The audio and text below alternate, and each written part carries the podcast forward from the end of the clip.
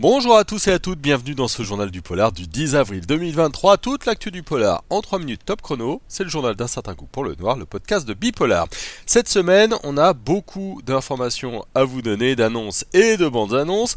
On va commencer avec le grand retour de Fred Vargas, hein, qui se précise, le commissaire Adamsberg va devoir dénouer les fils d'une nouvelle enquête qui se nomme Sur la dalle. Enfin, elle sortira chez Flammarion le 17 mai prochain, et a priori, le sujet principal sera les dolmens, donc une enquête peut-être en Bretagne, à faire à suivre. L'éditeur de l'année est un éditeur de polar, et oui, Pierre Fourniot, le directeur de la manufacture de livres, a reçu le prix Livre Hebdo de l'éditeur de l'année, et on en est très heureux pour lui. La manufacture, ce sont des auteurs comme François Médeline, Benoît Sévrac, ou bien encore Jérôme Leroy et Franck Bouys. Et puis, euh, dernière info littéraire, le 28e festival polar de Cognac qui aura lieu le week-end du 21-22 octobre prochain a dévoilé sa sélection 2023 pour le prix 2023 du roman noir des bibliothèques et des médiathèques de Grand Cognac. En lice, six romans, Il était une fois la guerre d'Estelle Tarot, euh, Où reposent nos ombres de Sébastien Vidal, Les crevards de Nathalie Achard, On dirait des hommes de Fabrice euh, Tassel, Quand tu ouvriras les yeux de Petronil Rostania qu'on a reçu à Quai du Polar, et Fatum de Sylvie Calais. Bonne chance à eux.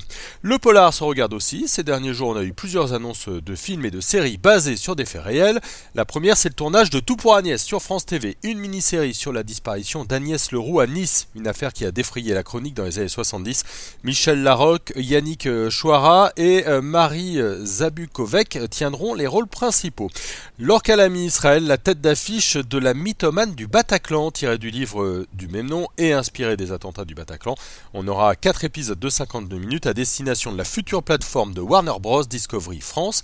La date n'a pour l'instant pas été dévoilée, tout comme le reste du casting. Et puis arrive sur Arte une série en coproduction avec la télé flamande sur les attentats de Bruxelles en 2016. On y suivra une policière chargée après les attentats de restituer aux affaires endeuillées les effets personnels des familles. Lost Language sera diffusé par Arte à partir du 20 avril. Dans les autres infos, il y aura peut-être une suite à Hit, le film de Malcolm Mann à partir de son propre roman Hit 2 paru il y a quelques mois. Les négociations sont en cours avec la Warner. Nolwenn Leroy a elle signé pour une nouvelle série brocéliande pour TF1, l'histoire d'une biologiste accusée de meurtre alors qu'elle revient en Bretagne, diffusion en 2024. Et puis vous vous souvenez peut-être du film Liaison fatale dans les années 80 avec Glenn Close et Michael Douglas. Le thriller d'Adrian Lynn va donc connaître lui aussi une suite en série cette fois.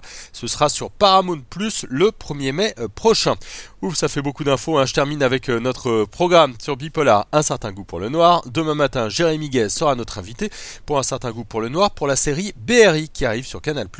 À lire aussi sur Bipolar, notre critique du film familial We Have a Ghost, une jolie chronique du nouveau roman d'Agathe Portal et l'interview d'un auteur qu'on aime bien, c'est Brice Tarvel pour son polar Portrait de la mort donnant le sein.